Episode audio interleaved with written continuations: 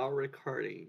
E aí, pessoal, tudo bem? Vamos então abancar o, o nosso Geld de hoje, que é sobre uma leitura de Hegel. Eu sei que muitos camaradas hoje estão aqui, que por, por camaradagem mesmo, né? Eu sei que alguns estão, aí pela, pela plena amizade, pelo pleno reconhecimento, mas que mas eu vou fazer a pergunta honesta, né? Daí vocês respondem com X ou V, tá ligado? Quem leu? Só pra eu saber. Aquela aquela sabidinha muito sossegada. Cara, não consegui terminar, não consegui terminar a última página só, mas e até lá. Sossegado. Leu meiota humilde. Eu vou falar para vocês, cara, que esse daqui da terceira secção, assim, da, da injustiça, acho que foi a, a secção mais difícil, assim, de, dentre todas, cara, que eu. Até agora, assim. Eu vou te que falar gente... que, eu, que me pegou na impo, nessa impostura aí, que fiquei travado tentando entender e não consegui compreender, não. Olha, cara, eu fiz umas marcações assim, mas eu não tenho certeza se eu entendi muita. Sabe, é, plenitude do negócio, cara. Uhum. A, a, a coisa que eu mais entendi ali foi o debate que ele trouxe sobre a violência. Tem alguns, algumas paradas interessantes, assim, tipo. A discussão que ele faz sobre pena eu achei interessante, sabe? A questão de de, de como é contraditória a própria ideia de pena e que ela está muito atrelada à questão do direito subjetivo, à moralidade subjetiva, a questão de vingança. É, achei interessante. Mas, em geral, assim, cara, eu achei um capítulo bem puxadinho. Mas vamos discutindo, assim, tipo, por partes e vamos tentar desvendar um pouco dessa parada. Beleza, então o Cariri, como sempre, nosso bom camarada do, do Geld leu, a Nank leu um pouco. O Feg e o Salazar não leram. Cariri nunca era, exatamente. Se o Will não tem certeza, eu tô dentro. Li e aí, cara? Mas me perdi muito nesse texto. Acho que tava, foi bem difícil em comparação aos outros. Pois é, né? E, e, principalmente em comparação ao contrato atrás, né? Uhum. O contrato foi, tipo, ok, e daí desse daí foi puxado até um professor de filosofia. É que, cara, você tem que pegar a visão assim, ó, que o, o, o Hegel é difícil para todo mundo, cara. O Hegel, ele é... E daí eu tava até discutindo com o Zou, cara. Os alemães têm um problema, velho. Eles não sabem escrever bem, eles, eles têm que escrever como se eles estivessem batendo em alguém, sabe? É foda, e isso, isso é todos, assim. Todo prussiano, alemão geral, ali, o Kant fazia parágrafos enormes, o Heidegger faz, o Marx faz. Isso é tradicional dos caras. E é complicado. E olha que o só Marx tem. pode filosofar em alemão. Pois é, cara, só se pode filosofia em alemão. Tanto que é por isso, e essas e outras, que o Marx tem, é considerado uma escrita vulgar pra época, sabe? Porque ele tenta, apesar de tudo. Pois é. Mas enfim, vamos. Vamos puxar um, ao menos um, um semi-debate aqui sobre a questão do, da injustiça. Porque, assim, o que, que eu quero é, ter noção? Que eu sempre comento com vocês, pessoal. Ah, se vocês não entendem agora, tipo, de início, é, não desistam no parágrafo ali. Tentem avançar, marcarem o que vocês não entenderam, isso sempre ajuda, porque eventualmente ele pode responder. Inclusive, nesse texto aqui, que é ao, fim da secção, e daí ele vai para da, da, da, parte 1, inclusive, e daí ele vai para a parte 2, que a parte 1 é o direito abstrato.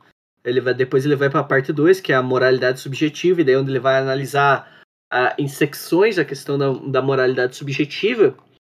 Ele faz uma síntese de tudo que ele colocou, o que é importante para ele nisso aí. Tá exatamente na última nota, onde que ele vai analisar uh, analisar não, mas ele vai falar assim, ó, tu, tudo que a gente analisou até agora do direito abstrato, lendo na íntegra até para vocês, ó.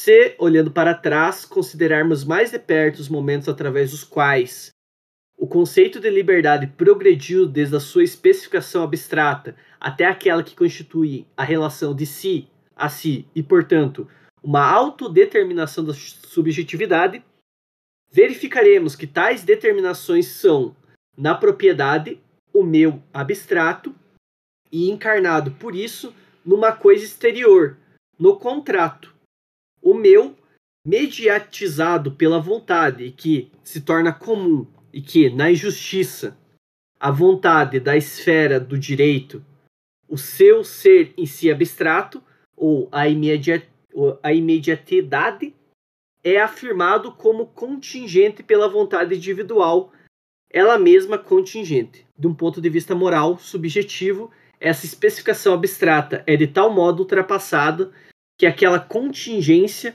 como refletida sobre si e a idêntica, é, idêntica a si, passa a ser a contingência infinita que existe na intrexidade da vontade, é a subjetividade.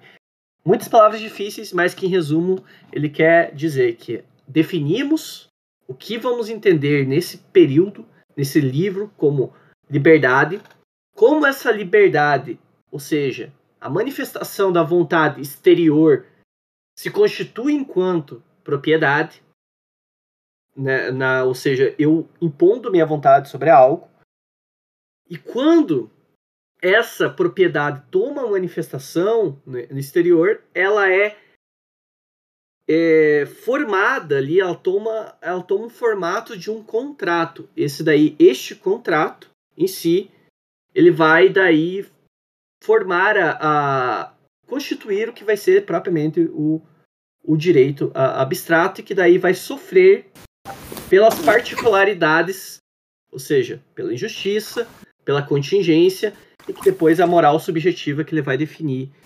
Então, tipo, é, é, é, é o que eu sempre comento, assim, às vezes pra... vai ter muita coisa difícil no meio do texto que a gente vai acabar não pegando, mas a, a própria maneira do Hegel escrever, ele vai levar uma conclusão, e essa conclusão, às vezes, facilita o entendimento geral. É, mas, enfim, isso é só mais ou menos o que deu para tirar e agora a gente pode discutir de fato essa terceira secção aqui, a injustiça. Zou, eu ia comentar, é, eu, eu ia eu só comentar nessa introdução, né? Porque tem duas coisas que eu achei é, que, que, eu peguei do texto em geral, que ele parece que mantém, né? É a questão da propriedade, como você já falou, né? Como vontade exteriorizada, né? É, e, portanto, em relação a um objeto. É, e a segunda coisa é que ele, ele coloca esse domínio da psicologia, né, da, da, do aspecto subjetivo, da racionalidade, né, como um processo inserido é, necessariamente dentro da, da legalidade, né, dentro, do aspecto jurídico, dentro da, é, do direito abstrato. Né? Então é, é interessante porque ele fala assim, tá, se a propriedade, né, e a gente, eu vejo num ponto de vista marxista, né, mas se a, se a propriedade como é, relação social que se estabelece com o mundo, né, é, na, sua, na sua relação jurídica, como aspecto jurídico dessa relação com o mundo, né, é, essa relação com o mundo, é, inserida no meio jurídico, é subjetiva, e portanto a subjetividade só pode existir dentro dessa legalidade, né, e ele vai aprofundar, ele vai, é, me parece, eu só entendi isso quando ele chega na questão da pena, né, que, olha, é, mas e se a pessoa não tiver racionalidade, né? Fica nessa questão. Por exemplo, um doente mental, né? Que hoje a gente vê na justiça, daí vai para uma justiça diferente. É, é, mas se pressupõe sempre que o criminoso é, tem, tem consciência é, completa do Estado, né? Da, da, do, da justiça, né? Do direito. Ele não, não tá a parte disso, né? Então, esses são dois aspectos que eu achei interessante, né, que vão se fazer presentes no Marx quando a gente leu agora a ideologia alemã, na questão da linguagem como consciência concreta, né? Como consciência exteriorizada. É, então, nesse ponto, ao que parece, né, ele está sempre falando desse, desses aspectos que vão aparecer no marxismo como superestrutura, como direito mesmo, de fato, né? É, mas ele trata de uma relação inversa, né? É, a determinação subjetiva é tida dentro do direito e não o direito dentro do processo é, de produção de linguagem, né, de produção de consciência, etc. Não sei se está correto. O que, que você achou, Will? Achei perfeito, uma ótima definição, inclusive, esse negócio da pena, que é o, é o que também me fez entender boa parte do objetivo dele com esse, com esse capítulo, que eu acho que, é uma, que dá uma boa discussão, por causa que ele fala em si que a realização da vontade do, do criminoso, da materialização do criminoso, enquanto ser racional, ela se encontra é, na, na pena. Então, tipo, não é contraditória, a, nesse sentido, a pena. Por causa que enquanto racional ele tem ciência do negócio. É, e tem até uma citação aqui que eu achei interessante, onde ele fala do, da questão da, da vontade natural e que tal, tal dignificação não existirá se o conceito e a extensão da pena não forem determinados pela natureza do ato criminoso.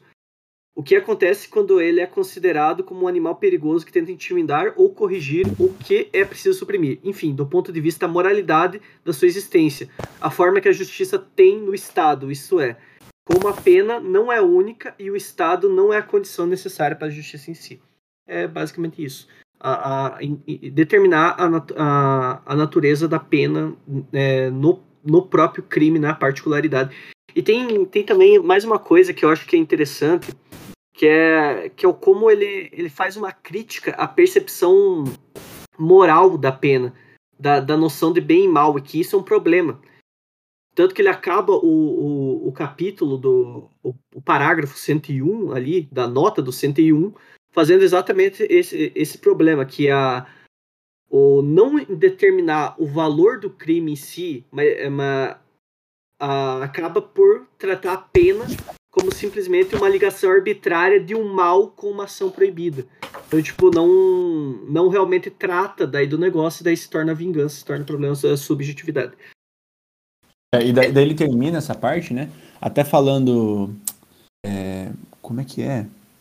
ele termina dizendo assim, ó, enquanto esse, esse, o problema em si não for resolvido, né, permanece essa confusão é, que, não, que não consegue eh, se definir como, como não, não consegue definir a pena, senão sobre o seu próprio aspecto é, do crime, né? É, ele vai relativizar isso. Você acabou de ler essa parte e dele falar, olha, se a gente não souber como evitar esse próprio crime, permanece a confusão. Não, não, não vou lembrar aqui a, a citação, achei que tinha pegado. Não sei se você pegou essa parte. é essa parte que você está falando, né? Eu acho que eu acho que é exatamente isso daí mesmo. Não, mas ah, ah, será que não é essa aqui, ó, na nota do, do 102? É, não, é, é a nota do 99, o final da nota do 99. Essa nota do 99 eu achei fantástica. Achei muito boa. Foi a parte mais esclarecedora ah, do texto. Sim, sim, é assim, que eu tinha lido antes. Né? É, nessa discussão apenas se trata o seguinte: o crime considerado não como produção de um mal. É, é isso que você falou, né? é, mas como violação de um direito tem de suprimir-se. E então, qual é a existência que contém o crime e tem de suprimir-se? Ou seja, qual é a existência real e concreta que deve ser suprimida, né? Esta existência, e, e ao que parece, essa existência está externa ao direito. Essa existência é que é o verdadeiro mal que importa afastar, e nela reside o ponto essencial. Enquanto os conceitos não forem conhecidos claramente, a confusão tem de reinar, é, tem de reinar a noção de pena, na noção de pena. Então, é, me parece que ele, ele coloca o, o, o, crime como um aspecto meio de, de, tipo, singularidade, né? Ele não coloca como um aspecto particular. Tipo, dentro do crime tem essas singularidades indefinidas, mas eu, não ficou claro, assim. Por causa que isso daí vai entrar no próximo, no que ele vai chamar de moralidade subjetiva. Pelo que, pelo que eu pude, pude entender pela, pela noção de vingança. Tanto que ele fala aqui, ó. Ora, não se trata deste mal e nem do bem. O que está em questão, na verdade, é o justo e o injusto. Então, o que ele, o que ele analisa é, nesse ponto é realmente o direito abstrato. Se, por acaso, né, nessa noção do direito abstrato, uma coisa. Porque o que te dá o direito sobre uma coisa é como que tu tá impondo tua vontade sobre ela. Pronto, você não, não tem todos os estamentos, a questão do Estado, a, a manutenção da liberdade, tu não tem nada disso. A gente tem que limpar e suspender esse, esses conceitos da nossa mente agora. Porque agora a gente está analisando as contradições dessas coisas em si que a gente vai, vai avançando eh, em, em cada ponto. Então, o que, que a gente tem que analisar é se a minha imposição da vontade sobre um fato, que daí vai categorizar um crime em si, ela vai ser justa ou injusta. Daí sim que, que vai se categorizar a possibilidade de uma pena ou, ou não. Ao menos que, que eu pude entender. Tanto que, né, cara, exatamente, essa 99 é muito esclarecedora, assim. Tem vários momentos. É, porque é, é, é onde que ele con, concerne a, um, o problema da, da moderna ciência positiva, né? Enfim, é, é, é. É, é uma aceitação da, do positivismo ao mesmo tempo uma negação do mesmo. Isso. Não, é, é bem essa parte mesmo. É, isso aí é, é, é, é, muito bom, assim, tipo, a discussão da, da pena ali, como ele vai, vai fazendo, tem outra parte daí no 100, onde ele vai discutir a pena de morte, cara. É, essa também é uma parte que eu achei muito interessante ali, que daí também esclarece, ó, a pena, deixa eu até mandar aí print aqui, que daí fica um pouco mais claro. Mas, para quem não, não tá acompanhando o texto. É, é que ele, ele fala aqui, né? Além de constituir o dever do Estado manter o conceito de crime, Já na ação do criminoso se encontra o que há de racional, independente da adesão do indivíduo, a, racional, a racionalidade formal, o querer do indivíduo, ou seja, o querer do indivíduo já se encontra normatizado é, e, portanto, é, determinado né, no modelo é, tido pelo direito abstrato. Considerando-se assim que a pena contém o seu direito, é, dignifica-se o criminoso como ser racional, ou seja, esse é um pressuposto que está colocado. A dignificação não, existiria, não existirá se o conceito e a extensão da pena não forem determinados pela natureza do ato criminoso, o que também acontece quando ele é considerado como um animal perigoso que se tenta intimidar ou corrigir ou que é preciso suprimir. Então, aqui que ele está colocando é essa, essa, essa concordância é, em abstrato, né? É, sem, sem, é, uma, uma concordância sem ser exteriorizada, né? Ela está pressuposta. É, e, e, na, na citação seguinte, na, na 100 ali, ele, ele já começa assim: a pena com a que aflige o criminoso não é a pena justa em si, é justa que é, é também o ser em si da vontade do criminoso. Então, novamente, ele faz essa materialização, que o uhum. criminoso, enquanto criminoso, é, ele, ele está ciente da pena e isso é a realização da sua liberdade de existir, o direito. Ele, ele continua na, na, na que eu achei também legal, é, importante para entender, porque vem de uma razão, novamente, que tu falou, e esse ato implica numa universalidade que por si mesmo o criminoso reconheceu, qual deve se submeter ao seu próprio direito. E daí, ele, é, é, daí tem a nota ali, que é bem interessante, tipo, sobre a questão de que o, que o Beccaria contestou o direito do Estado aplicar a pena de morte com o pretexto de que não se pode presumir o contrato social contenha-se o consentimento dos indivíduos em serem mortos antes deve-se admitir o contrário. E daí o, o Hegel argumenta contra o contratualismo, né? Que ele não entende o Estado como uma, uma condição de um contrato social. Inclusive isso daí eu não sei como é que ele vai explicar posteriormente como é que ele entende o Estado, é, que isso é uma parada que, que é até interessante, a noção do Hegel do Estado, por causa que que é o que eu lembro que eu, que eu li uma vez, faz, faz bastante tempo, já faz uns dois anos que eu li esse livro. Ele entende o Estado como uma, um manutendor da, da liberdade. Isso está tá até se manifestando em vários, em vários domínios assim do texto. É... É, e parece que são dois pressupostos né, que ele coloca, tipo, a garantia do próprio Estado e a liberdade, né? Tipo, mas ele não coloca a comunidade de opostos, né? Como é, aparece quando a gente entende o Estado como é, surgindo da propriedade privada, né? É, e daí tem aquela questão também, liberdade positiva, liberdade negativa, ou seja, é, quando uma liberdade ela é de fato a, a, que daí ele vai falar um, uma vai ser a, liber, a, liberdade da vontade a vontade enquanto pura de aplicar em outra e a outra vai ser a liberdade em relação ao Estado. Daí eu acho que é essa que o uh, que esse conflito entre o Estado e a liberdade que, que é garantido pela própria existência do Estado que é necessário na visão do Hegel.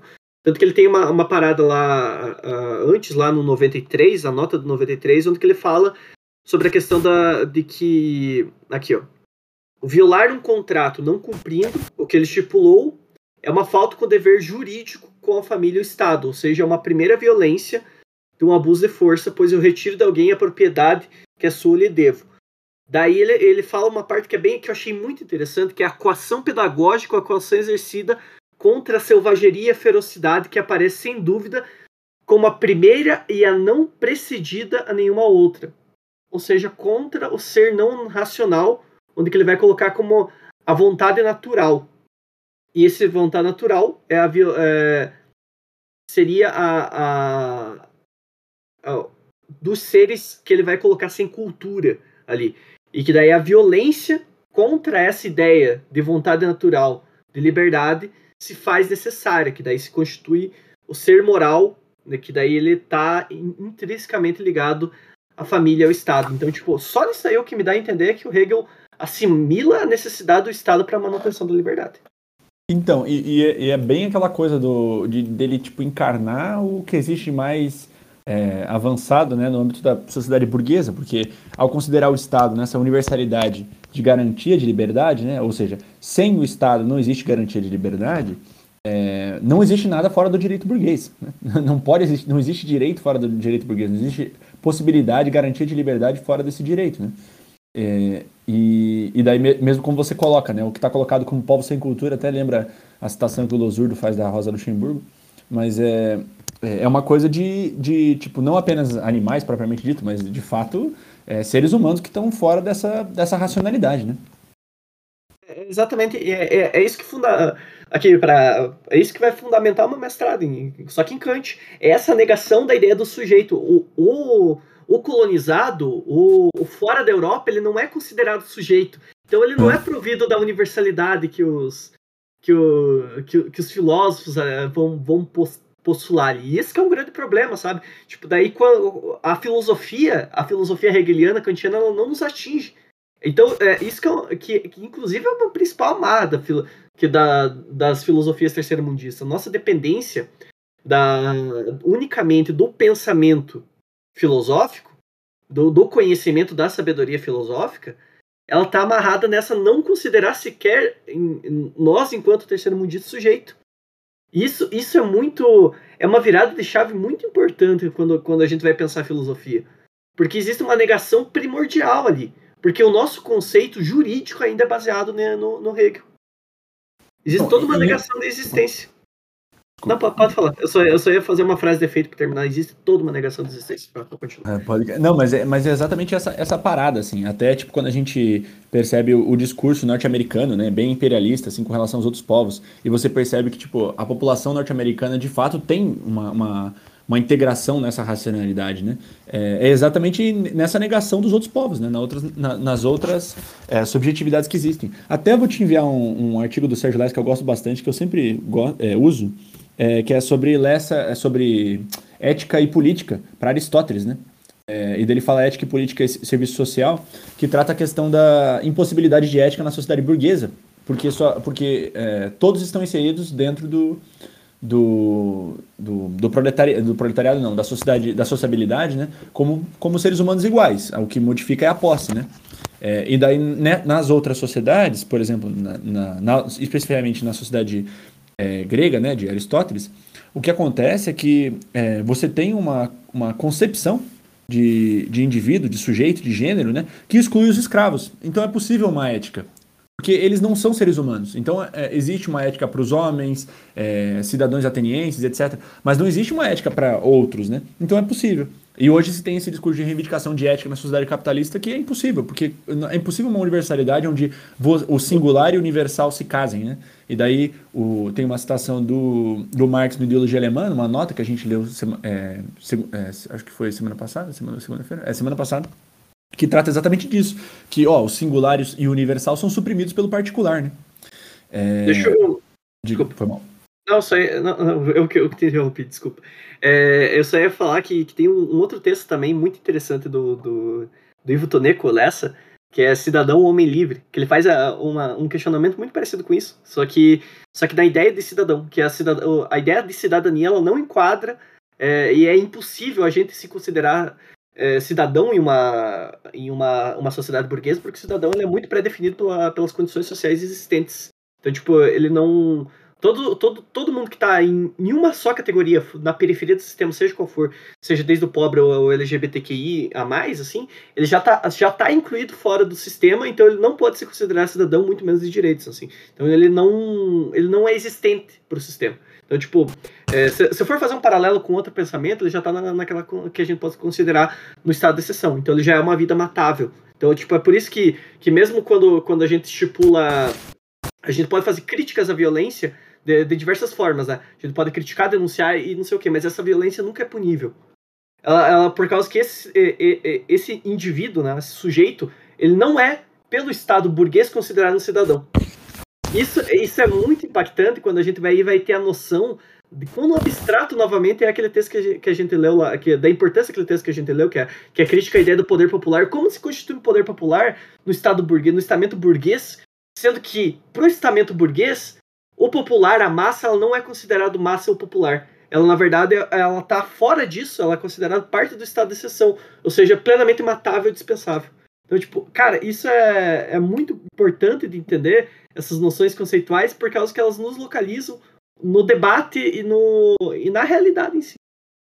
Ah, com certeza. E até, tipo, aprofundando essa questão da, da universalidade abstrata, né, do, do, do direito, é, que implica no, no, nesses partidos que se dizem socialistas e comunistas, né, de é, firmarem unidade com o Estado, né? O que, que implica isso? O que, que significa isso, né?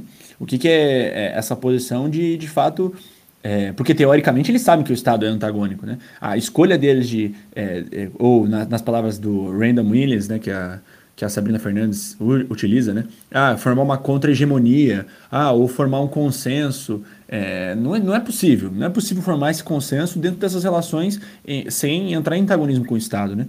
Então eles estão é, se colocando numa posição ali é, de diálogo com esse Estado, de, de, possibilidade de negociação, né? E até fica claro no texto que quando ele fala, tipo, os termos de valor e troca em, em relação à propriedade, compensação, né? Fica muito clara a concepção de que a, as relações de troca, as relações sociais de produção, né? Elas são, é, elas se desenvolvem, né? Se elevam no seu formato jurídico. E aqui no texto do Hegel isso fica muito claro, que esses formatos jurídicos de troca é, é, é o que consolida, né? A, as relações jurídicas que estão colocadas. E daí, se, o, se o, essas, esses partidos né, se colocam numa posição de, pô, vamos fazer uma greve geral para negociar a, a, a, nossa vida, para negociar a revolução, está é, se colocando uma relação jurídica dentro do próprio Estado, esse Estado que, que vai reprimir, entende? Então, é, se parte de um pressuposto de que esse construto aqui, de certa forma, é hegeliano, de que esse construto é, político é o que vai determinar o processo de violência. E daí entra no debate da violência, que, que eu queria comentar, que eh, na parte 91, ele, ele cita assim, né? Como ser vivo, na parte 91, no, no parágrafo, acho que 91, é, como ser vivo, este homem está, eh, esse homem sujeito a ser coagido, o que significa que o que nele há de físico e exterior está sujeito a ser submetido pelo poder de outrem. E é exatamente essa a característica de, de poder, né? É a, é a, submissão de um das estruturas orgânicas, né? Do que há de físico, né? Exterior a um sujeito, é, pela vontade de outro. É como se a, é, o proletário ele não tem subjetividade, ele não se exterioriza ao produzir nada, ele apenas objetiva as instruções que lhe foram dadas. Né? Em si e para si, a vontade livre está, porém, ao abrigo de qualquer coação, a não ser que não se retire a exterioridade, a não ser que não se retire da, da exterioridade ou da representação que da exterioridade possui. Só quem se deixa coagir é que, é, é, que pode ser obrigado a qualquer coisa. Ou seja, ele coloca aqui já a coação e a submissão pela vontade de outro como uma condição da racionalidade, como um processo dentro do direito. Porque, claro, ele está defendendo a sociedade burguesa, né? E daí a, a, posição dele é de dizer, não, é, só é possível você ser coagido se você deixar, né? É, é aquela famosa é, frase que, machista pra caralho, ah, não, o cara, a, a mulher tá apanhando na, do, na sua na, do marido porque ela, porque ela quer. Entende por quê? Porque está dentro da racionalidade burguesa, para dentro da, das relações sociais que estão colocadas e, portanto, dentro da legalidade. Essa exterioridade, é, Igão, seria, o, aqui no caso que ele está colocando, né, a, o, o que está colocado ao, aos outros, né, a, o que é exterior, e nesse ponto aqui que ele está colocando, a própria, o próprio corpo. Né? É, o, no, no, caso é o que ele, é o que ele vai chamar da, da manifestação da Lembra quando a gente estava falando da, lá nos parágrafos iniciais assim, do texto sobre a, quando tu, tu transforma a tua, tua vontade em, em direito é quando tu, manif, tu manifesta na exterioridade, tu só pode colocar as coisas para fora. Sim, ela tá na a vontade ela é interior, ela é abstrata nesse sentido, mas quando você manifesta algo para fora, você transforma em posterioridade. Isso vale também para uma pro, desde uma terra até teu próprio corpo, como o, o Zou comentou. E isso, isso, cara, isso é muito louco, por causa que isso casa exatamente quando a gente vai, por exemplo, pegar o, o sobre a questão judaica, quando o Marx ele vai analisar a questão de, de que a, a noção francesa de liberdade ela é somente a noção da defesa da propriedade. Então ela, ela, ela é a defesa unicamente da, do, da burguesia.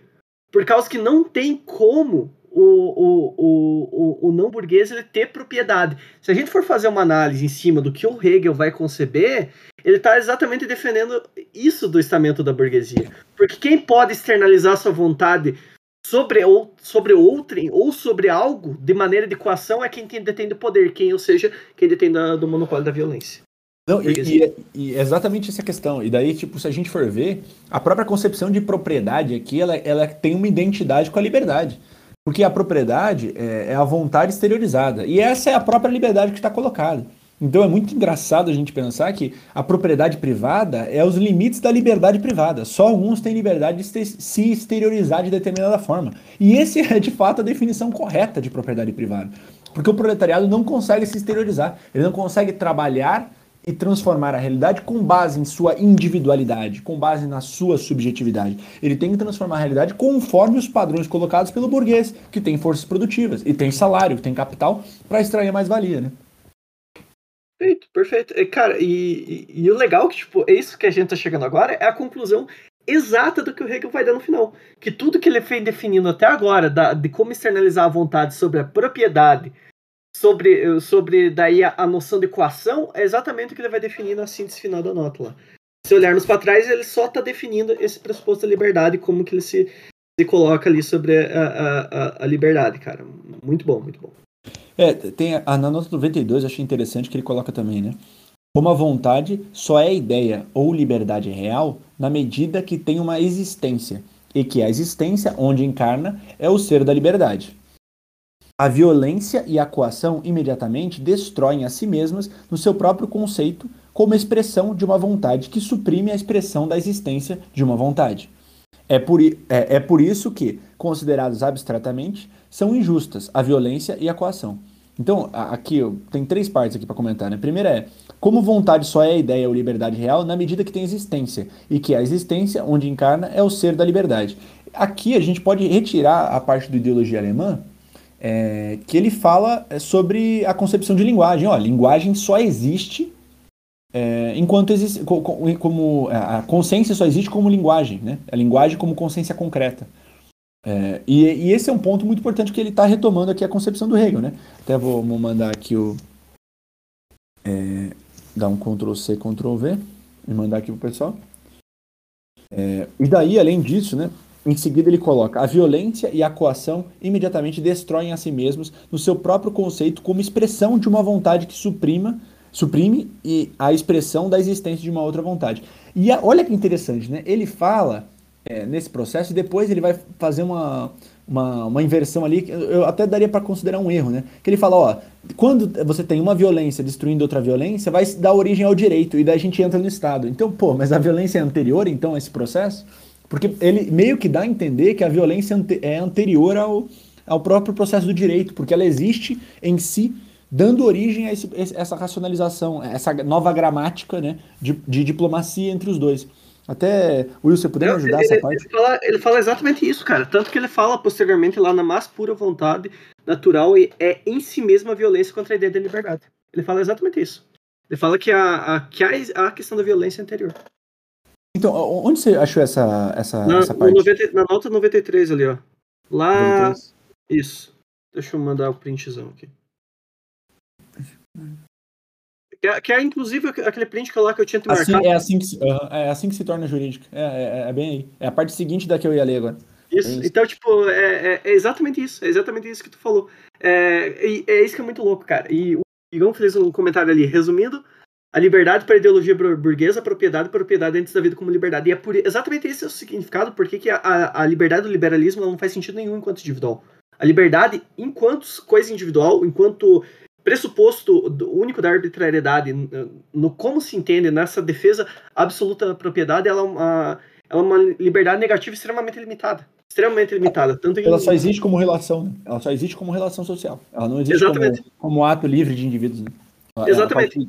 Então, então ela se torna exatamente uma negação da própria liberdade, é, não só enquanto liberdade negativa, no, no sentido de que ela está em âmbito do Estado e tudo mais, mas quanto liberdade positiva mesmo, porque ela é uma negação da vontade.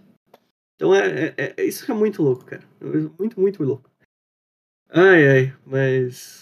Animação. Massa, hein? Massa é. caramba. Isso esclarece algumas coisas que a gente vai ter, tipo, em, em Marx e na, nas outras dimensões, assim, tipo, quando Cara, é, tipo, é... mostra que a gente entendeu. É tipo, mostra que a gente entendeu. Não que a gente tenha, tipo, tido algo novo, mas, porra, aquele, aquilo que eu tava pensando que eu tinha interpretado de Marx estava certo, tá ligado? Exatamente, cara. Isso que eu acho. Nossa, cara, toda vez que eu, que eu entendo uma coisa que daí, tipo, agora falando contigo, assim, me dá, me dá um ânimo, por causa que daí quer dizer que o que eu li eu tava entendendo, eu tava confuso, pelo menos eu entendi mais ou menos certo, tá ligado? Então é. É bem é, isso, é, tipo. É a confirmação do debate. A, a, é, a, nota 94 também acho muito boa. Que, ela, que ele colocou assim, a nota 94, parágrafo 94. É, o direito abstrato é direito de coação, pois ato injusto é uma violência contra a existência da minha liberdade numa coisa exterior. Ou seja, o direito abstrato é a possibilidade de coagir o que discorda do meu direito. Ou seja, violou a minha propriedade, eu tenho o direito de, de defendê-la. Né? Manter essa existência contra a violência como ação exterior é uma violência que suprime a primeira. Aqui é, é que ele confunde um pouco, ele dá, dá, a entender que é, é difícil essa parte, né? Que ele como a primeira, não acaba aqui, né? Daí definir é, direito abstrato ou estrito como direito a cuja prática se deveria coagir e defini-lo segundo uma consequência que só surge nas sinuosidades da injustiça. Ele já está colocando ali o que ele falou no, no, no, parágrafo anterior, né? Da origem do direito na própria violência, né? Exatamente. E daí é, é, é, inclusive, como ele vai fundamentar tipo, a, a, noção de racionalidade. Inclusive, se a gente for dar uma forçada aqui, e não é tão forçado assim, isso aqui é o que justifica, a, é uma justificativa para colonização, sabe? Tudo, tudo isso aqui ah, que ele é, é toda uma justificativa para colonização, porque você, você impõe a violência, ou seja, uma coação a um ser que você não está considerando por, por ausência de cultura e entendendo cultura é, nesse momento exatamente como a, a, questão da educação, sabe? Tipo, a, o que eles entendem por educação, o que eles entendem por educação nobre, então, não, não é as diversas manifestações culturais, é exatamente a educação. Tanto que o Kant ele tem um, um, um livro dele, Antropologia do Ponto de Vista Pragmático, onde que a primeira, a primeira citação é, é, advém do latim de cultura é exatamente essa, essa questão de educação. Então, o Hegel deve beber exatamente da mesma fonte. Então, a, é uma, um pressuposto para que se imponha por violência a negação da violência anterior que é a violência natural, há povos tecnicamente não que não, não tem essa cultura. Tanto que no. Meu Deus, no.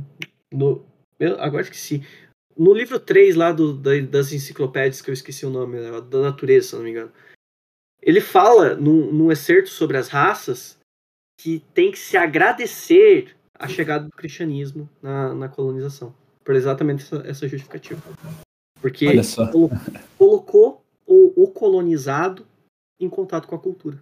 É uma coisa que, tipo, é, é literalmente o que ele vai fundamentando ali é uma justificativa para todas as violências sociais e, e contra os povos que vão eventualmente existir.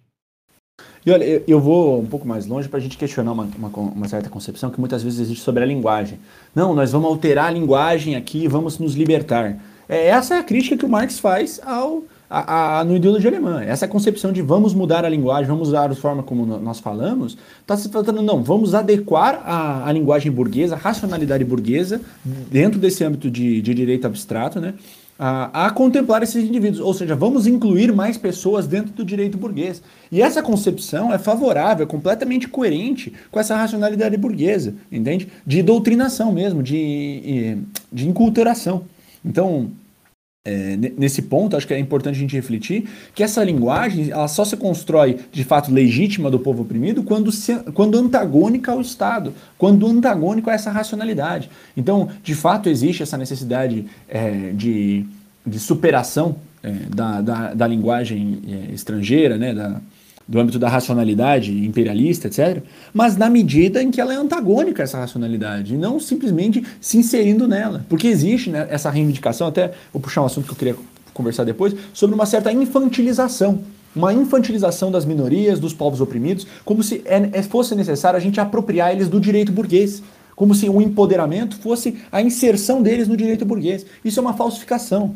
Na verdade, a gente está montando ali uma inteligência para reivindicar o direito burguês. A gente insere a população oprimida nas faculdades para quê? Para que elas defendam essa faculdade, defendam essa racionalidade. E essa racionalidade sustentada sobre as forças militares que estão oprimindo o povo delas. Então é, é muito, muito importante a gente tratar a unidade da, da, da, dessa racionalidade é, sobre a base da coerção. Então, o, o, Hegel está falando aqui, o Hegel está falando aqui, o direito se origina a partir da violência. E isso é algo que diversos autores vão tratar disso. O, o, o Marx de uma determinada forma, o, Mao de uma determinada forma, o Lenin de outra, de outra determinada forma. O Lenin fala, o direito, a coluna vertebral do direito é, é o... A, é, é, o poder militar, é o exército, né?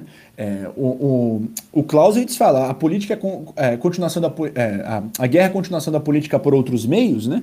Então nesse sentido há uma emanação. O, e o e o Marx e o Lenin vai dizer assim, não, a guerra é a síntese da política. É o processo sintético da política. Então, o resumo do processo político, onde a gente utiliza nós, todos os nossos interesses políticos numa única forma, num, com um único objetivo unificado e com todas as forças, é essencialmente a guerra. Então, não existe economia essa narrativa. Opa!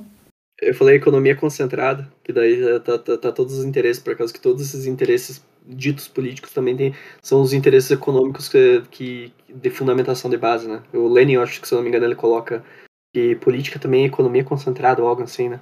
Isso, isso, não, porque são sobreposições, né? São sobreposições de momentos, né? E, e aí que está a, a, questão. Para o Lenin, se a gente for ver, o Clausewitz vai, vai abordar isso também, né? Mas, mas, você tem essa relação entre economia, é, política e violência, né? Só que a, aí, acho que a gente tem que ter, aí é uma discussão mais, mais profunda, né? Mas é, é, o caráter, tipo, de existência de como isso vem a ser e o caráter estratégico, né? Do ponto de vista estratégico, a política vem antes, depois o poder militar e depois a economia. Mas do ponto de vista ontológico, a gente tem a economia, a guerra e a política. E, e, a gente não vê isso claramente no Marx. Por quê? Porque o Marx não vai diferenciar a violência como coerção econômica para obrigar o trabalhador a trabalhar, para punir o trabalhador que não trabalha, né? É, com, com a economia. Ele, ele vai colocar a, a violência como um aspecto da estrutura da infraestrutura e não da superestrutura. E isso é um equívoco, porque as pessoas entendem infraestrutura apenas como modo de produção, como relações sociais de produção, mas essas relações de produção, sociais de produção são carregadas de violência, são banhadas em sangue. E, e enfim, eu falei bastante coisa, mas acho que foi suficiente. deixa eu complementar, inclusive, cara, que quando, quando a gente estava citando a questão do, do cidadão, ele, que ele é uma negação do, do sujeito, do indivíduo enquanto existente, essa inserção que tem do, uh, que, que o Rego vai fundamentar, assim, ela é uma, ela é uma manutenção da, da colonialidade em si, de, todo, de toda essa, essa noção de cidadão. Porque você insere ele nessa, nesse sujeito matável agora, você fez um todo um, um, um molde do corpo, tu fez toda uma, uma dimensão suficiente e você, através dessa manutenção da violência, dessa negação dele enquanto sujeito, que está inserido na sociedade, nessa, nessa forçação que você faz ele, ele defender o próprio sistema burguês e a negação de sua própria existência, é... eu me perdi. Negação da sua própria existência. A negação da existência do, do sujeito para a morte dele, né? Para justificar a morte do, do, colonizado. Exato, é exatamente isso. E, e que, dá, é, que é, que é, é ah, é, mas é exatamente isso daí. Eu, eu tentei, tentei, tentei muito longe, mas é, é, exatamente essa, essa parada, pessoal, que daí quando o, o que o Hegel está fundamentando, o que o estamento burguês se fundamenta ali, né, nesse, nesse pressuposto da, da violência em si e dessa inserção do colonizado através da violência e da manutenção, é a negação da própria liberdade dele, que agora ele não se identifica mais enquanto é, ele em si se identifica enquanto parte do sistema, enquanto o sistema tenta negar ele. E novamente a gente se encontra naquele problema da contradição da ideia do poder popular. É mais ou menos isso que eu isso. Não, perfeito, perfeito, perfeito. Ó, é, essa, essa parte aí você terminou onde eu queria que você terminasse. É, ó, esse, essa concepção de poder popular, vamos ter claro, né? Como a gente já discutiu, ela é uma, é uma, ela entra na lógica da mercadoria, da negociação com o Estado. E o que, que está se negociando? Companheiros. Está se negociando a vida. Está se negociando a vida. A vida do colonizado vale menos que a da burguesia. A vida do proletariado vale menos que a da burguesia. É, do colonizado com relação ao, ao, colonizador. Né? Então nós temos uma troca, entende, que está colocada. Uma possibilidade de troca, uma possibilidade de negociação. Fica muito claro aqui que, que o Hegel está falando é de uma linguagem abstrata, abstraída das relações de troca de produção, de propriedade, relações de propriedade privada que ele está justificando. Nada mais é no seu concreto do que relações de troca de produtos e mercadorias e troca de força de trabalho. Então, portanto, quando a gente coloca a, a crítica ao poder popular, está se, se, fazendo a crítica, não uma crítica nova, mas uma crítica lógica das mercadorias. A gente tem que falar, não, o que está abaixo dessa lógica das mercadorias é a violência. E essa violência tem o objetivo de mudar o modo de produção. A gente está indo na radicalidade, a gente está é, seguindo o caminho é, é, estratégico estratégico de fundamentação desse direito. Que fundamento que garante esse direito? É a violência. O que garante essa violência que oprime os povos oprimidos? É a economia, é o modo de produção. E é isso que tem que ser alterado. E não sim, simplesmente o discurso e como a gente se refere a uns ou a outros. Né? E, inclusive, a, a negação da violência enquanto a parte da transição necessária de um modo de produção para outro, é. é o que caracteriza o Brasil enquanto semicolonial, porque você mantém todas as noções, e daí semifeudal também, mas semicolonial, porque nós não nos libertamos de fato da colonização, nós só, mudemos, só mudamos a ideia, é, a ideia teórica do, de quem faz a manutenção do, do, fato, por causa que não houve, através da violência, uma mudança do, do modo de produção em si. Não houve uma mudança econômica, não houve uma mudança do, do cidadão ali, houve uma manutenção do processo com novos panos, né? Por, por assim dizer. Que, que, cara, é que o Hegel vai, vai dando na, na lata aqui. Só mais uma coisa, se vocês quiserem me clarear. Quando se fala no direito. Como que ele coloca aqui? Direito individual, né? Direito particular. Quando ele fala de direito particular, qual que, o que, que se diferencia do direito particular para o direito? Tipo, é apenas a, o que se pode, o que se, o que se não pode, o que se deve fazer? Alguma coisa relativa a isso? É, o que eu entendi no direito particular é que ele se diferencia por ter uma vontade particular, ou seja, ele trata de um grupo de pessoas, né? Mas ele não é um direito singular, ele não é de uma pessoa, é, uma exceção, né? Ele trata de um grupo específico, pelo que eu entendi, né? Então, a, a, no 83 ele coloca: ao tornar-se particular, o direito é diversidade infinita que se, se opõe à universalidade e à simplicidade do seu conceito. É a forma da aparência. E tal poder, e, e, e tal pode ser ele imediatamente em si ou afirmando como tal pelo sujeito, ou ainda como puramente negativo. A cada um desses casos corresponde a um dano involuntário ou civil, a impostura ou e o crime. Então ele está falando assim, ó, é um particular que nega o geral, entende? Pode uhum. ser um criminoso, pode ser um, um, grupo criminoso, pode ser uma, uma série de atividades, mas é uma parte é, que acaba negando o geral, né? Lá no, no 30, é, lá bem antes, lá na introdução, é, é, que eu acho que esse é um conceito ainda que ele vai a, ele não chega a desenvolver muito para frente, mas ele vai tomar é exatamente isso que o que o, que o Zolfo comentou. Ele vai falar assim, ó, cada fase do desenvolvimento da ideia de liberdade tem o seu direito particular, porque é a existência da liberdade numa das determinações que eles são próprias.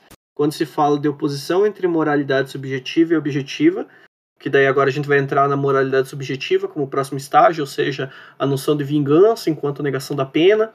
É, e o direito apenas se entende por direito, o direito formal da personalidade abstrata, beleza? A moralidade subjetiva ou objetiva, o interesse do Estado constitui em cada um um direito particular, pois cada um deles é uma determinação e uma realização da liberdade.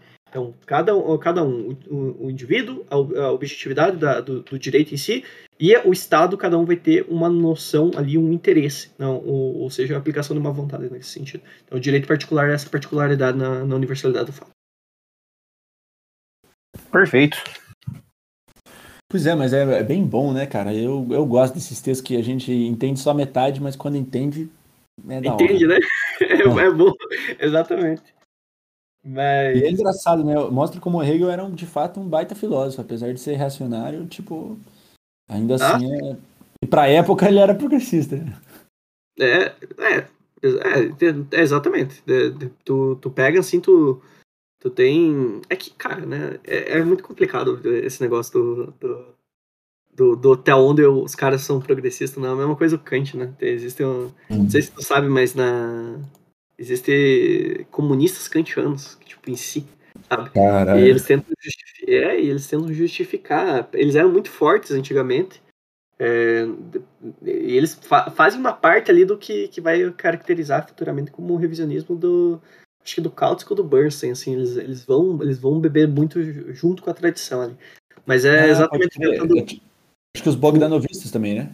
Isso, é, porque daí eles vão, eles vão nessa ideia de paz perpétua e eles vão tentar colocar esse horizonte de paz perpétua, esse horizonte cosmopolita, na ideia do socialismo, do comunismo. O problema é, é que isso daí é uma negação, geral, que é aquele problema que a gente fala.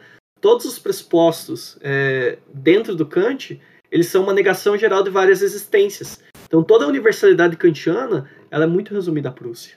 Então, tipo, a, a Hegeliano tem o mesmo problema, assim, tipo, tanto que, ó, ó, olha só, olha que interessante, né? Todos esses pressupostos que o Hegel está colocando, eles são dados como universais, né? A gente pode interpretar como uma universalidade geral? Pode. Mas, se a gente não colocar o Hegel em sua época, a gente vai perder que, na verdade, esse pressuposto universal que ele está colocando agora é uma negação de boa parte dos sujeitos. Então, ele não vai enquadrar a existência nossa. E daí, e daí que surge o grande problema, que a gente vai se negar, vai se negar na nossa análise e muito provavelmente vai se olhar através do norte global. Daí vai tentar se achar ali e não vai se achar. Ah, vai achar que nossas experiências, vai tentar pressupor que nossas experiências são exatamente iguais e vai errar profundamente na nossa análise. Tanto que é, é, é, é muito comum, é, muito comum hoje, assim, a gente, a gente pegar qualquer filósofo europeu e a gente não conseguir identificar como que aquilo lá pode ser útil para analisar a nossa realidade. Porque não é. Porque não é. é o do Hegel é importante porque a, a filosofia ela é trazida e imposta.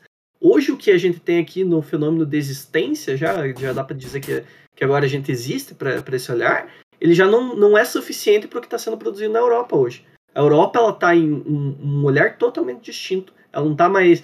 A maneira como ela está impondo ela é, ela é distinta e a gente não tem que olhar mais a partir de lá para cá e sim de cá para lá. Então é, é, é, bem interessante ver as limitações que essas tentativas tentavam uh, colocar. Assim. Isso é totalmente ser distinto do, do, do decolonialismo, pessoal. A gente não está retirando o, o, pensamento europeu de nós, na verdade a gente está entendendo suas limitações em si. E a gente está entendendo, e isso é muito massa quando a gente vai ver o grande avanço que Marx dá né, nesse ponto. Assim. Porque o Marx ele tem toda essa noção. Tem toda essa noção.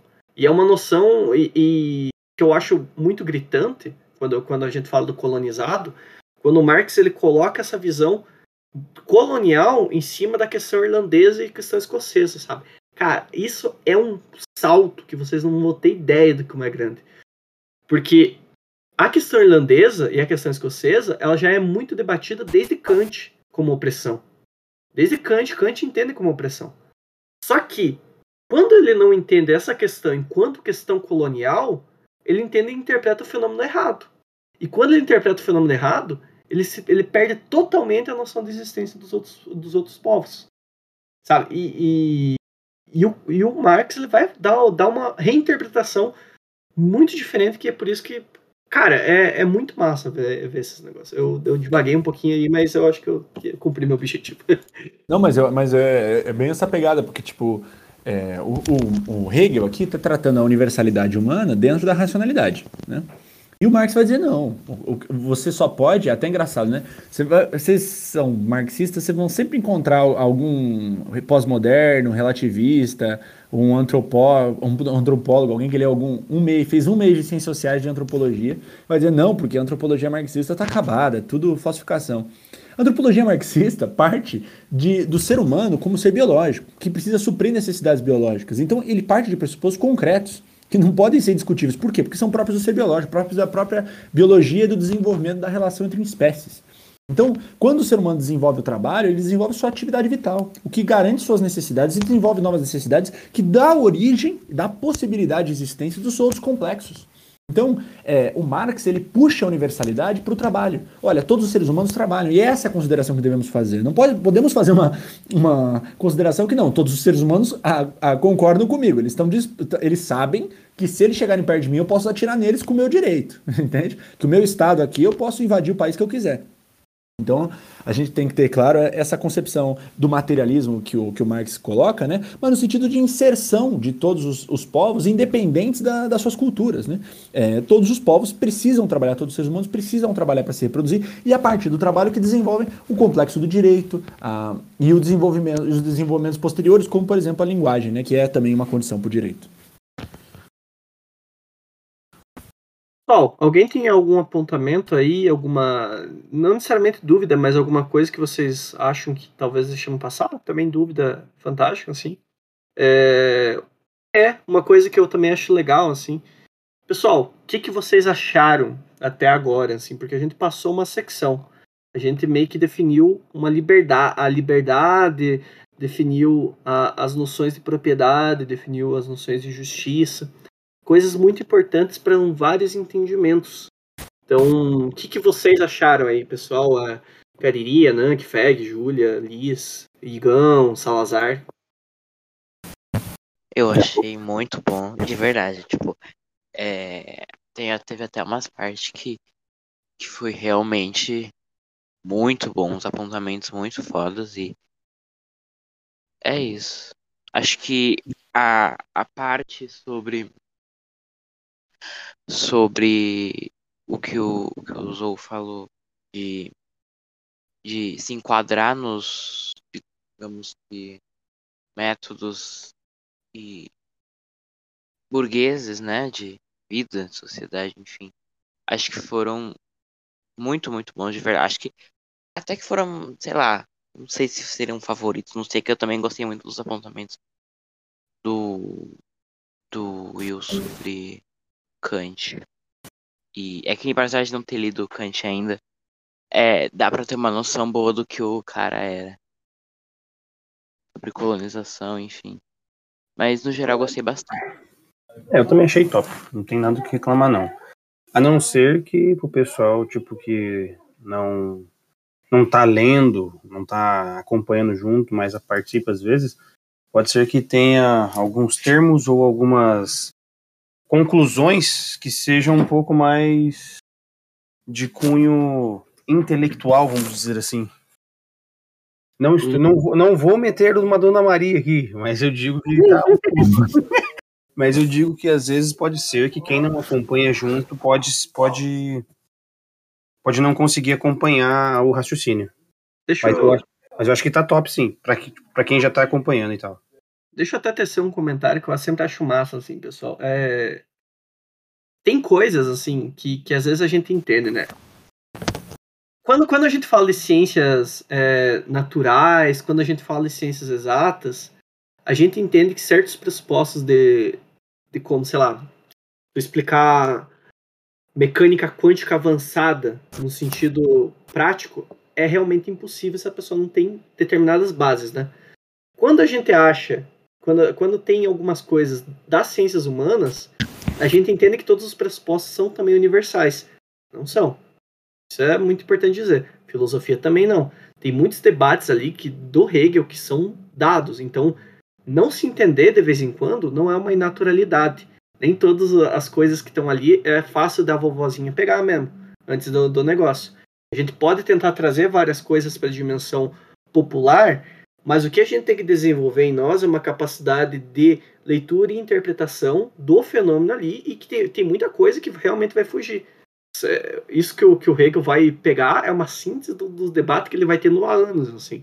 Dos debates de época ali, tanto que ele cita o Klein e tudo mais, toda uma, uma dimensão. Então tem muita coisa que, que realmente não, não acaba caindo para Dona Maria nem sendo do interesse dela, assim. Eu, eu sempre acho interessante é, citar isso porque não é negativo não se entender determinada coisa.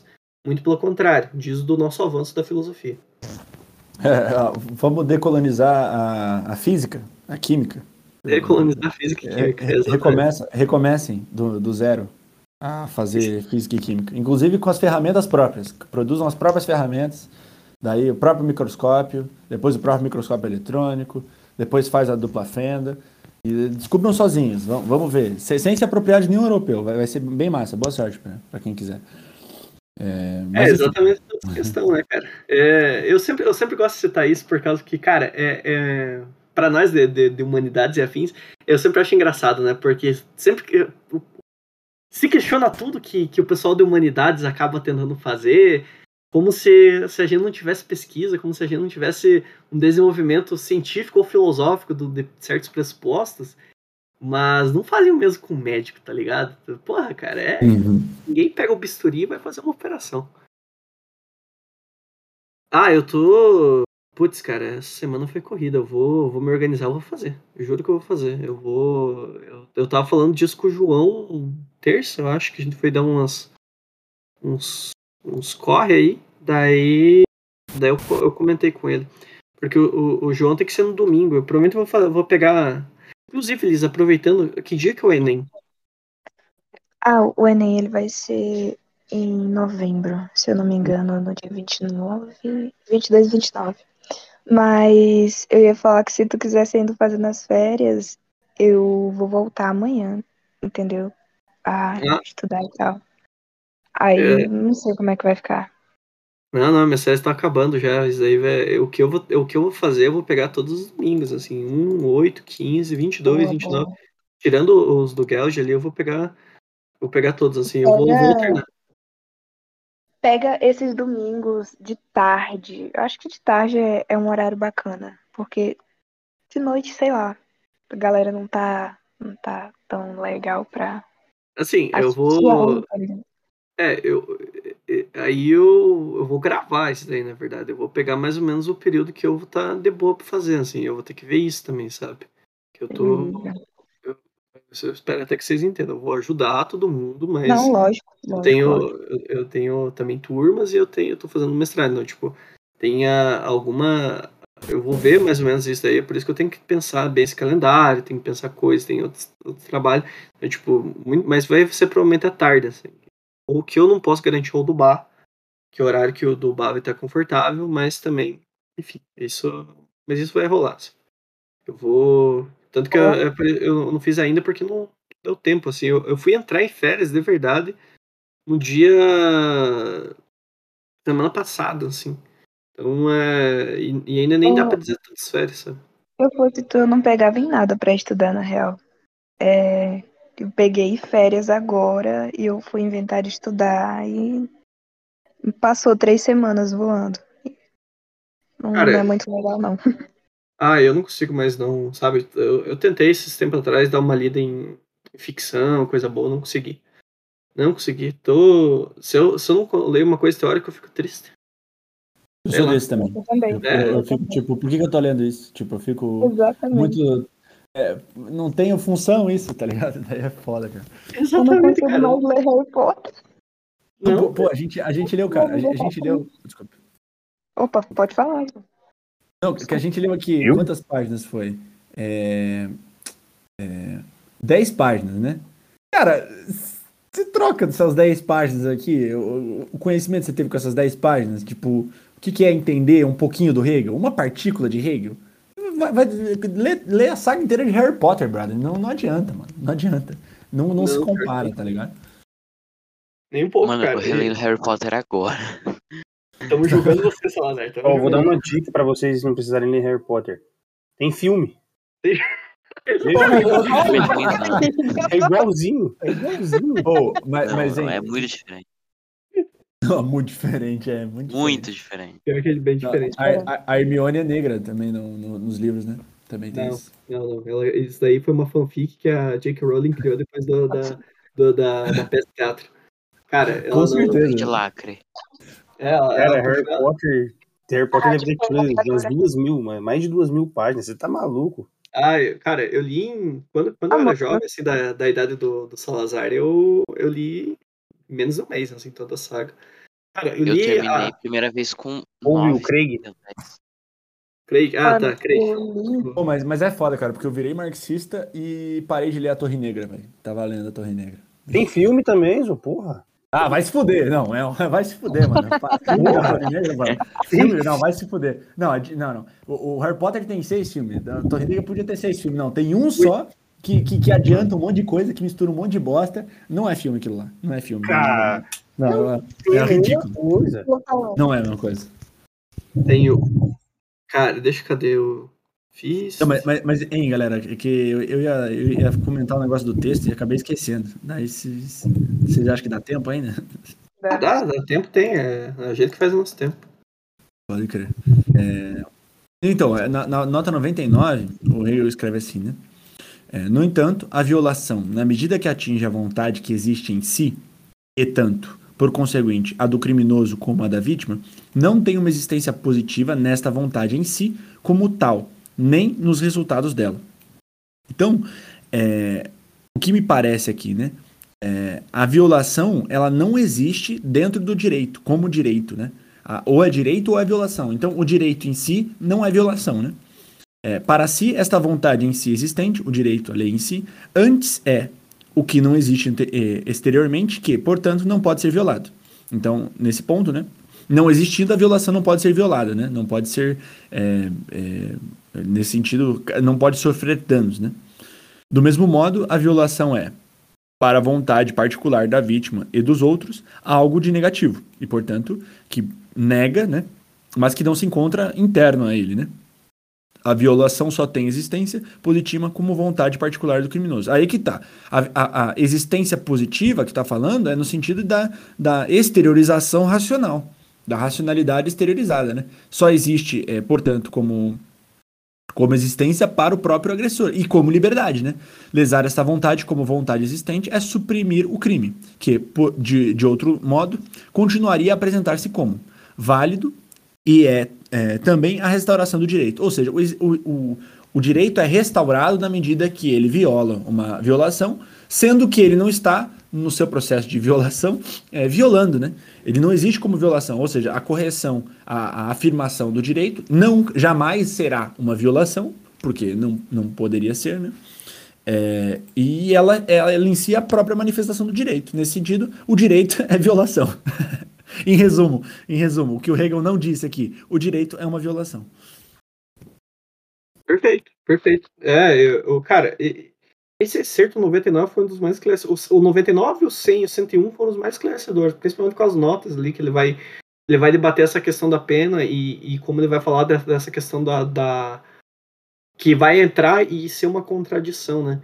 E cara, essa noção de que o, o, o criminoso manifesta daí a, a, a, a vontade dele através disso daí, que a pena daí é a realização, que ele também está ciente, é uma parada bem.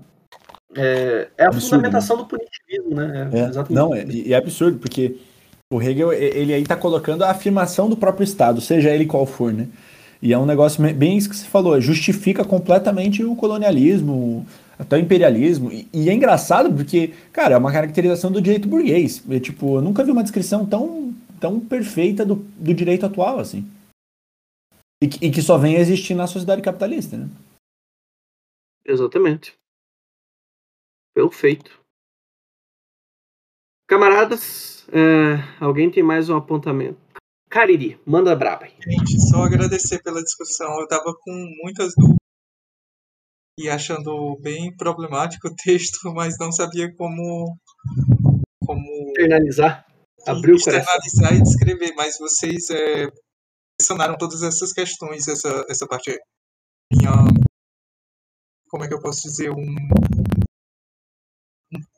um, um, problema, assim, eu vi um problema nesse texto, mas é isso, é a caracterização do direito burguês e, e colonial, como vocês disseram, e eu acho interessante que ele está fechando essa parte do, do, da seção do direito abstrato com o tema da, da injustiça, realmente como se fosse o, o limite desse, desse direito abstrato. Eu pensei nisso quando estava lendo. Porque eu acho que a, a última parte dessa sessão, então, eu achei interessante que ele trata do, da injustiça, não especificamente da injustiça, mas dessa relação entre os, os termos do justo e do injusto nessa, nessa, nessa sessão e como ela é, é, é complexa. E eu acho que é isso que constitui essa sessão. É, então é isso, a injustiça aqui aparece como, como limite desse direito abstrato. E, a, e aí eu anotei algumas coisas como a adequação do seu conceito e do real. É, é a injustiça como forma também de oposição entre o direito em si e a vontade particular, um direito particular, né, no caso. E outra coisa. E, e como vocês já falaram também várias é, eu, eu, acho que o, que o que ele questiona mesmo é, é o que autoriza alguém a dizer que isto é meu, né? A questão da propriedade, a externalização da sua consciência. Na primeira sessão a gente vê a relação entre o indivíduo e a coisa em si. Na segunda questão, a questão dos acordos, do contrato, e agora, na questão ele trata desse conceito de, do direito e da vontade de pessoa. É, mas é isso, muito interessante a discussão. É, e, e, como ele trata a questão da injustiça, o conflito né, entre o justo e o injusto, e para ele, para o Hegel, o, eu fiquei pensando, não sei, não lembro onde eu li, mas que o justo vai ganhar essa batalha, esse conflito o que, é, o que eu, eu achei muito problemático, né? A questão da própria, como ele tá, trata a propriedade. Mas muito obrigado pela, pela discussão mais uma vez. Cara, ele fez uma, uma, boa, uma boa síntese ainda de, to, de, todo, de, todo, de toda a secção, de toda a parte, parte 1, inclusive.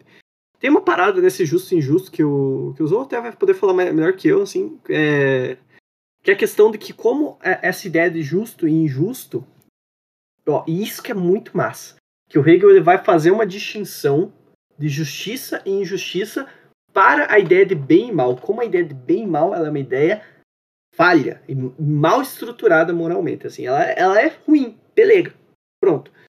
Mas a ideia de justo e injusto a gente pode, inclusive, para a ideia de violência, ela é muito pontual.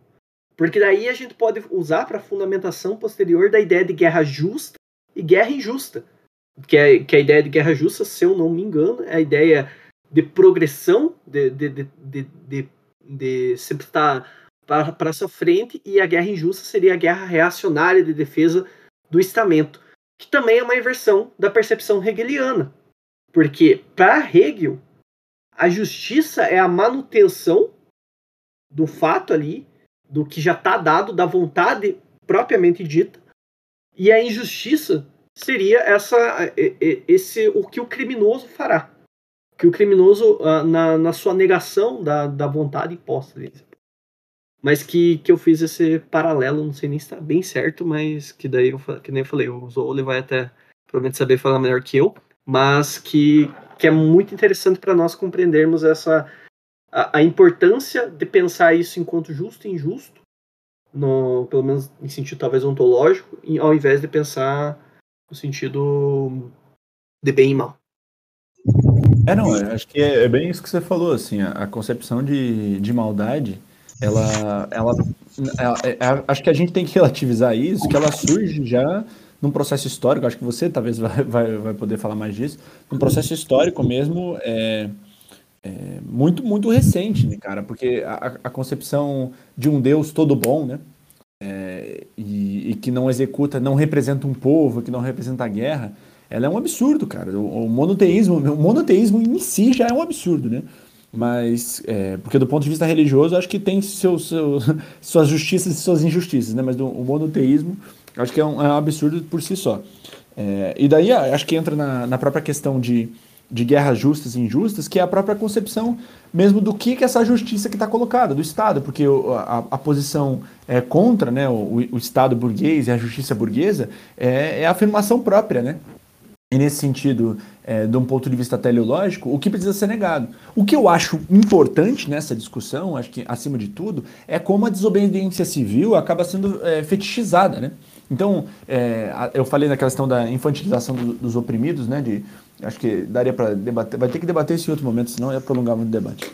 Mas é, é, mas a questão mesmo de, putz, tem que socar o PM na cara, tem que desafiar o Estado, tem que. É, esses terrorismos individuais, eles não são necessariamente estratégicos, porque me parece que a gente coloca assim, não, uma coisa é correta e outra é, e outra é, é ruim, né? A gente separa, não, beleza, é, não existe bem e mal, mas existe um inimigo ali. Tá, mas se no momento que você conseguiu esse inimigo, descobriu esse inimigo, você não tem que entrar em antagonismo com ele no momento em que ele é mais forte. Você tem que entrar no momento que ele é mais fraco. E você é mais forte. E dentro do campo da estratégia. E eu vejo que no debate geral da, da esquerda, muitas vezes, se, a, se acaba com essa questão estratégica, se retira. E parte, inclusive o PCB mesmo fala de, ah não, a tática a gente decide depois, como se a revolução fosse uma tática e não uma estratégia. Então, acho que esse conceito mesmo, no âmbito da superação do Estado, da superação da racionalidade burguesa, vai dar origem a essas correntes de decolonialidade, por exemplo, de mudar a forma como a gente fala especificamente, de inserir a, a populações, mulheres, por exemplo, é, no âmbito do direito como uma forma de empoderamento, que não é empoderamento porra nenhuma, é reforçar essa racionalidade. Então, é, esse campo da estratégia de como destruir de fato o Estado, a gente precisa ter claro que ela é muito mais profunda do que simplesmente separar é, quem está de um lado e quem está do outro. Né? Eu, eu acho que aprofundei um pouco a, a, a pergunta, né, a, a discussão, mas é, queria puxar esse tema de qualquer forma, daí acabei emendando. Não, perfeito, perfeito. É, de acordo com, com, com, tudo que tu falou, principalmente para que é, que é aquela coisa que a gente pode colocar simplesmente como horizonte revolucionário. Assim, simplesmente não, mas como horizonte revolucionário, de fato, entender o nosso objetivo de definhamento ali do, do, do Estado em diversos processos. É, é, como a, a síntese da luta. Mas que nem tu falou, assim, se a gente entrar nisso, vocês têm bastante debate. Mas, sim, pessoal, para não tomar mais grande tempo assim, de, de todo mundo que está aqui, é, eu acho que a gente chegou num, num, ponto bom de entendimento. Fico feliz realmente, assim.